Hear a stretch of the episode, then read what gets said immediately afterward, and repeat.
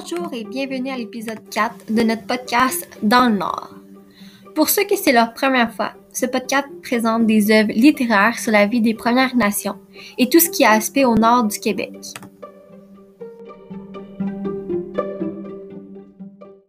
Ce balado s'adresse à tous ceux qui ont un intérêt envers le Nord et qui veulent approfondir leurs connaissances sur les Premières Nations.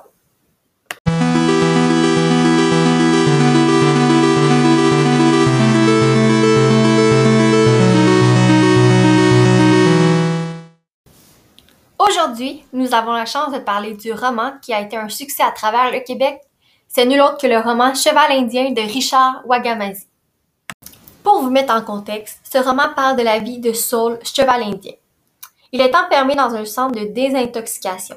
Il touche le fond. Il semble qu'il n'y ait plus qu'une seule issue à son existence. Plongé en pleine extrospection, il se remémore à la fois les horreurs vécues dans les pensionnats autochtones et sa passion pour le. Saul, confronté aux dures réalités du Canada des années 1960 à 1970, a été victime de racisme et a subi les effets dévastateurs de l'aliénation et du déracinement culturel qui ont frappé plusieurs communautés des Premières Nations. Comme dans chaque épisode de notre podcast, nous allons faire un lien entre le livre et un auteur connu. Aujourd'hui, nous avons choisi l'auteur Kaïm Katan. La question qu'on souhaite répondre à chaque épisode est à quoi sert la littérature? Pour Cheval Indien, j'ai choisi l'article de Kayin Katan. Pour lui, la littérature, tout roman, tout poème, tout essai peut sonner l'heure du réveil. et nous permettre de résister à la plongée dans le gouffre de l'argent, de la violence et du spectacle afin de prendre conscience de la mesure du réel et du monde afin que notre vie ne soit pas reléguée à l'absence. De plus, la littérature nous permet de rêver. Le rêve n'est pas fuite ou évasion, mais une dimension qui enrichit notre existence, une porte qui s'ouvre sur l'avenir et sur autrui. En rejoignant l'autre, le prochain, nous assumons notre propre existence en nous engageant dans notre milieu et auprès de ceux qui nous entourent.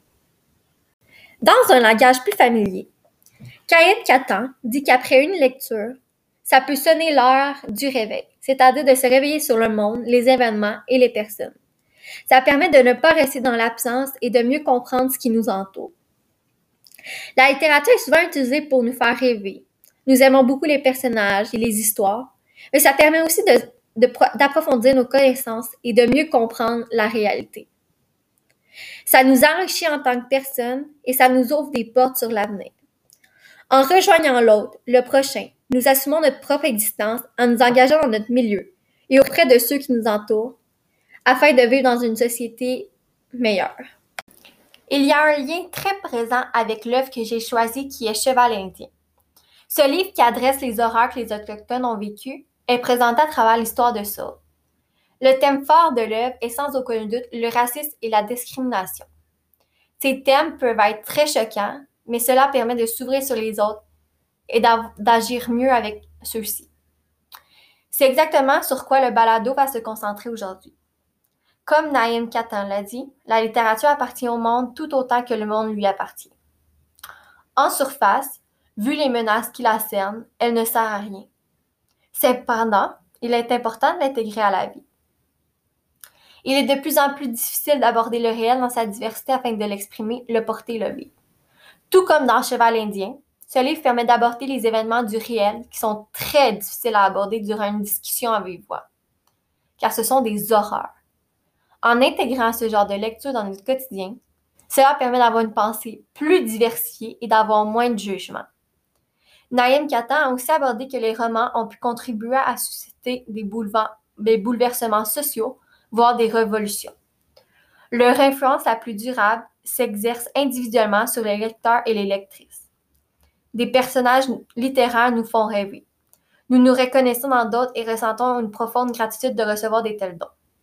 Tout comme dans le roman de Cheval indien, certains peuvent se reconnaître dans le personnage de Saul, mais on peut, on peut aussi s'ouvrir sur une gratitude de ne jamais avoir vécu ce que lui et plusieurs autres ont vécu. Comme Naïm le dit, selon lui, il existe différents types de motivation des auteurs, et je crois que l'auteur de Cheval indien ressemble beaucoup à la deuxième catégorie, c'est celle des auteurs qui ont recours à des éléments de sexualité et de violence, car il cherche à accrocher le plus grand nombre de lecteurs en usant des hameçons les plus efficaces. Comme par exemple, le sexe et la violence. Les lecteurs sont intrigués par les drames et les horreurs. Dans Cheval indien, nous en avons à profusion des scènes de violence où des... et où Saul est victime de viol par un prêtre. Ce roman est loin d'être un divertissement. Ce livre veut faire réagir afin que les gens soient dorénavant compréhensifs et respectueux envers les différentes cultures. Pour donner mon avis à partir de l'article et l'œuvre choisie, je crois personnellement que la littérature est essentielle dans nos vies et cela permet exactement, comme Naïm Katan le dit, de s'ouvrir, de comprendre mieux, de mieux intervenir et de moins juger les autres avec qui on n'a aucun point en commun et qu'on ne sait pas ce qu'ils ont vécu.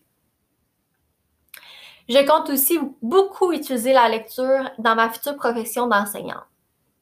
Je crois que la littérature permet d'avoir une ouverture d'esprit beaucoup plus grande et de savoir en détail ce que les autres peuvent vivre.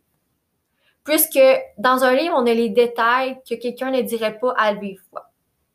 Cheval indien serait sans aucun doute un roman que je ferais lire à mes élèves pour les sensibiliser au racisme dès leur jeune âge, afin qu'ils soient conscients des actions qu'ils peuvent faire.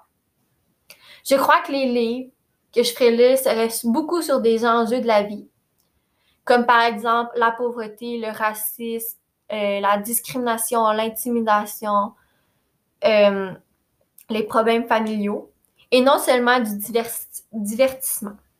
Car les enfants peuvent être très méchants des fois et cela peut briser des vies.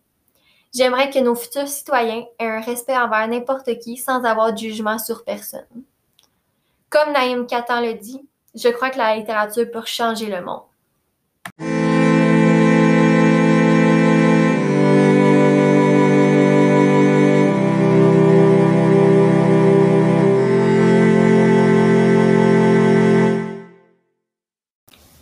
Ça annonce la fin de notre podcast. J'aimerais vous remercier pour votre écoute et surtout pour votre ouverture d'esprit. Je vous conseille aussi d'aller lire, si ce n'est pas déjà fait, Cheval indien, puisque c'est un livre que je me souviendrai toujours. C'est un livre qui peut faire mal à la lecture, mais on s'en rappelle et on change peut-être nos attitudes envers les Premières Nations. Je vous souhaite une très belle journée et on se revoit à la prochaine épisode jeudi prochain pour un autre œuvre littéraire sur les Premières Nations.